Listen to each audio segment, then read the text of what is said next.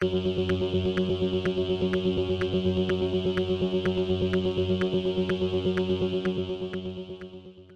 y caballeros, bienvenidos a 10 a 15, un podcast donde se habla de películas y sé que es un lapso de 10 a 15 minutos. Yo soy Ángel y en este episodio voy a estar hablando de Nanny.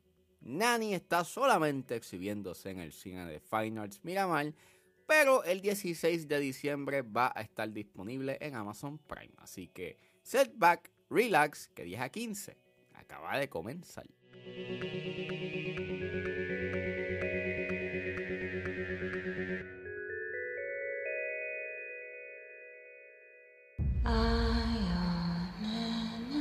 I miss you. Love you, mommy. Pas vrai. Hi, mommy. Nanny es una película escrita y dirigida por Nikiatu Yusu. Este es su debut directorial haciendo un largometraje.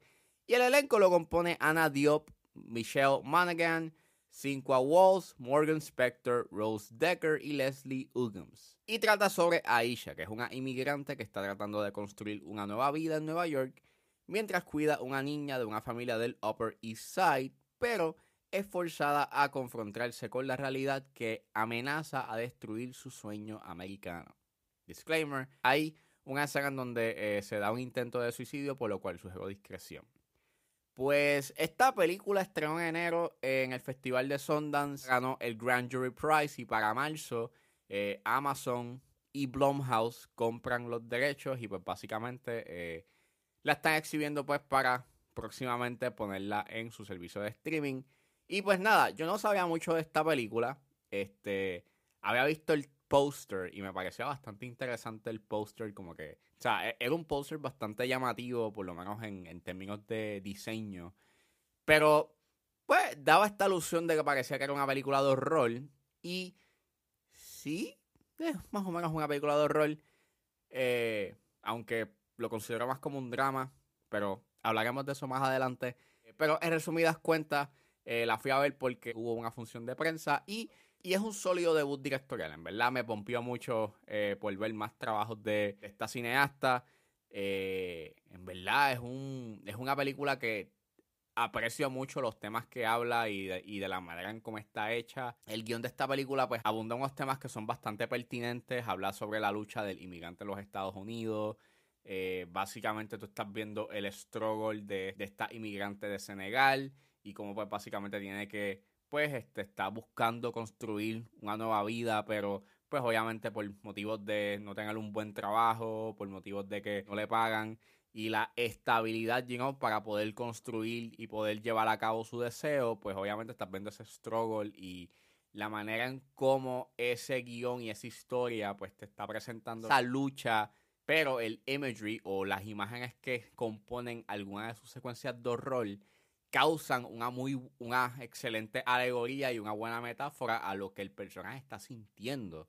Y en verdad, este hay unos visuales que están sumamente excelentes que dejan claro, you know, este, again, lo que está sintiendo el personaje. Y me gusta mucho cómo la película eh, utiliza mucho estos elementos del agua y de las arañas, pero mayormente el agua. Utiliza mucho este imagery de agua y de que todo se está llenando y que y de que literalmente el personaje está con el agua hasta el cuello, porque obviamente está pasando un montón de cosas y muchos issues y lo que ella siente y ese dolor que siente, you know, por porque su familia, you know, no está con ella en estos, ¿sabes? En estos momentos y pues no puede, you know, eh, traerlos, you know, a, a, los Estados Unidos, you lo más rápido posible, pues este, tú puedes, you know, entender y tú puedes simpatizar y, y es bastante, you know, heavy ver ese struggle en pantalla y obviamente, again, es un es un tema bastante pertinente, está bien, está sumamente bien hecho y es sumamente interesante y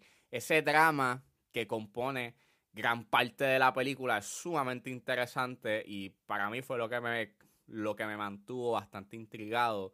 Y aunque sí, como dije, sí es una película de horror, pero no es tu típica película de horror, o ¿cómo ponerlo? No esperen que esto sea como un The Conjuring, en donde tienes como que jump scares y toda la cosa. Es un horror bastante sutil y aunque hay una escena en donde sí me asustó, en realidad es más bien como que pues estas imágenes bastante sobrenaturales y, y que sí son interesantes y que en los primeros 15 minutos, digamos, ese primer acto como que sí les da un enfoque, pero pienso de que creo que el gran fallo, o por lo menos un fallo que tiene como que eh, esta película está en su guion en parte en lo que quiere abarcar, porque sí, tienes estos temas del el struggle, you know, de un inmigrante en los Estados Unidos, pero este, también tienes estos temas de la maternidad, tienes estos temas de, pues, los temas sobrenaturales y esos elementos de horror que están, you know, en la película, este, utilizan mucho del folclore africano, que eso está súper nítido. O sea, en verdad, lo que quiere decir y, y, lo que se hace con ellos y la manera en cómo lo visualizan, está súper chévere, está súper nice. Está, está bien hecho. Pero mi hecho está en que la película, hasta un punto, eh, en su segundo acto, como que deja de. O sea, deja a un lado esos elementos de horror y, y ese folclore. Y entra eh, a la narrativa este personaje que se convierte como que en el interés amoroso del personaje principal.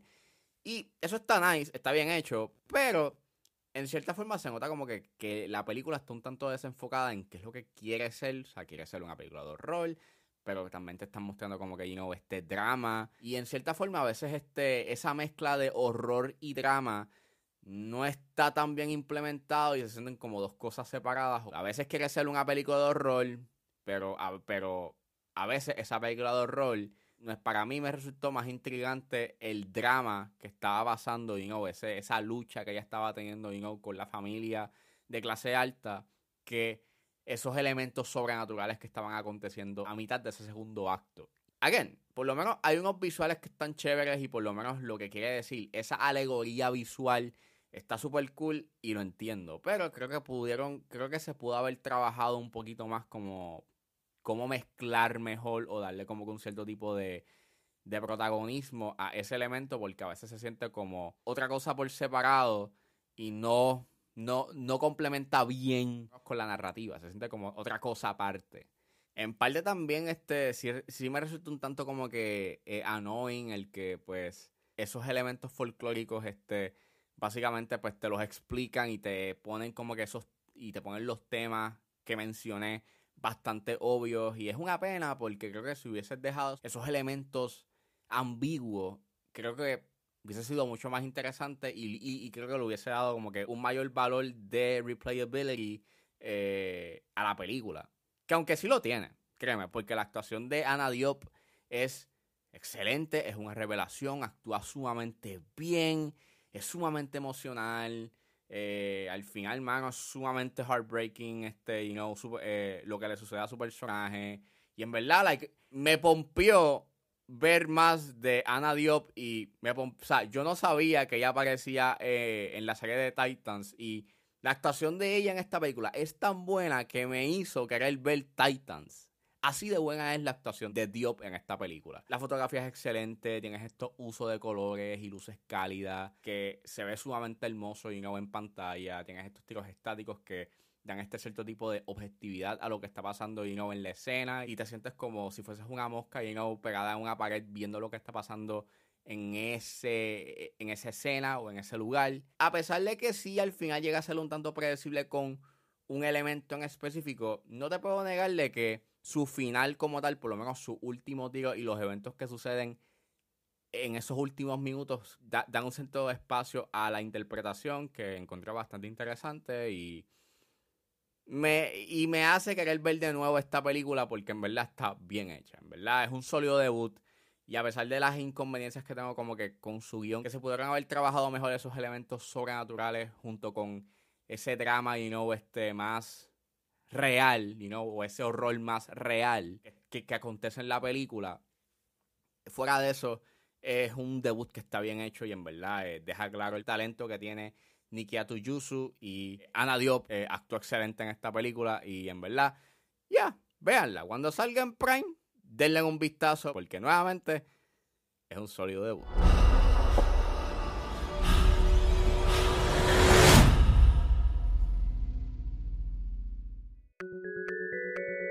Bueno, eso fue todo en este episodio de 10 a 15. Espero que les haya gustado. Suscríbanse a mis redes sociales. Estoy en Facebook, Twitter e Instagram con. Me pueden buscar en Patreon como Ángel Serrano o simplemente escriban patreon.com slash 10 a 15. Se pueden suscribir con un solo dólar y pueden escuchar antes de tiempo los episodios de 10 a 15 y a 4x3. Pero si se suscriben a los niveles de 5 y 10 dólares, ustedes podrán escuchar el episodio exclusivo donde generalmente hablo sobre lo que está pasando en la industria. Me pueden buscar en su proveedor de podcast favorito como 10 a 15 con Ángel Serrano. Gracias por escucharme y nos vemos en la próxima.